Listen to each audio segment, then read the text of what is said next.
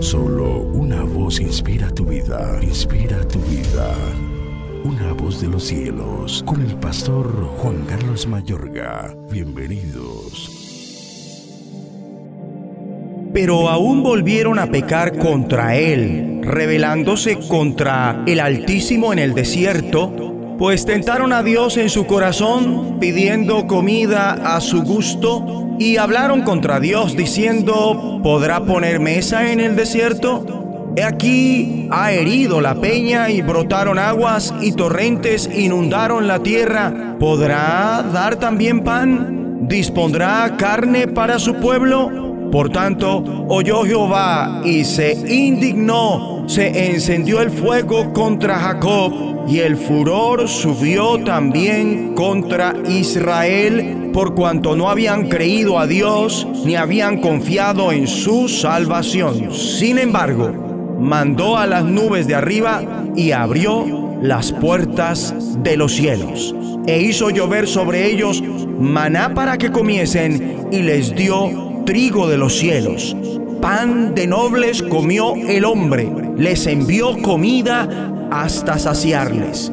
Movió el solano en el cielo y trajo con su poder el viento sur e hizo llover sobre ellos carne como polvo, como arena del mar, aves que vuelan. Las hizo caer en medio del campamento alrededor de sus tiendas. Comieron y se saciaron. Les cumplió pues su deseo. Salmo 78, versículo 17 al 29. Dios es un Dios que efectúa sanidades, liberaciones y milagros. No sé hace cuánto empezó ese dolor que con el tiempo se ha vuelto extremadamente agudo y que experimentas en una de tus extremidades, más exactamente en una de tus articulaciones, como que esa coyuntura perdió su cartílago, por ende los tendones y ligamentos están torcidos, lesionados e inflamados. Tú, mi amigo y amiga, has venido recorriendo un camino muy largo y doloroso, no puedes conservar cierta postura física por mucho tiempo porque esta lesión y el dolor te lo impiden. Mi amigo y amiga, ¿qué tal si lo intentas con Dios y pides oración a los líderes de la iglesia? Permites que oren por ti, te congregas para ser sanado y libre y experimentas cómo el Señor interviene tu extremidad, seguramente desaparecerá ese dolor, será algo milagroso, no tendrás ningún dolor y sabrás que Dios es real. Dios es un Dios que efectúa sanidades, liberaciones y milagros. En este Salmo 78, Asaf narra la historia del recorrido del pueblo de Dios desde Egipto a la tierra prometida.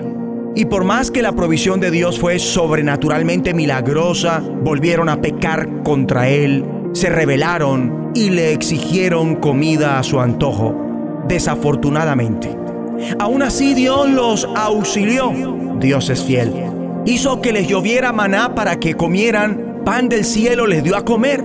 Esto representa anticipadamente la comida espiritual que Cristo suple según Juan 6:30 al 35. Del mismo modo, cuando golpeó la roca, el agua brotó en torrentes. Dios suple agua de una roca de una forma sobrenaturalmente milagrosa. Con todo, el pueblo continuó dudando de Dios porque no confiaron en Dios ni creyeron que Él los salvaría. Mal hecho.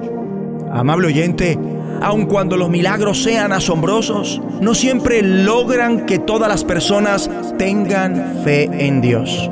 El milagro del agua fluyendo de una roca aconteció sin lugar a dudas, pero igualmente representó anticipadamente algo aún más asombroso. El apóstol Pablo dice, por el Espíritu, como está escrito, y tomaron la misma bebida espiritual, pues bebían de la roca espiritual que los acompañaba y la roca era Cristo. Es más, el mismo Cristo dijo estas palabras que permanecen para siempre. Si alguno tiene sed, venga a mí y beba. De aquel que cree en mí, como dice la escritura, brotarán ríos de agua viva. Con esto se refería al Espíritu. Vamos a orar. Abba Padre, te agradezco por el agua viva el agua viva de tu Santo Espíritu, que por creer en Cristo está y corre dentro de mí.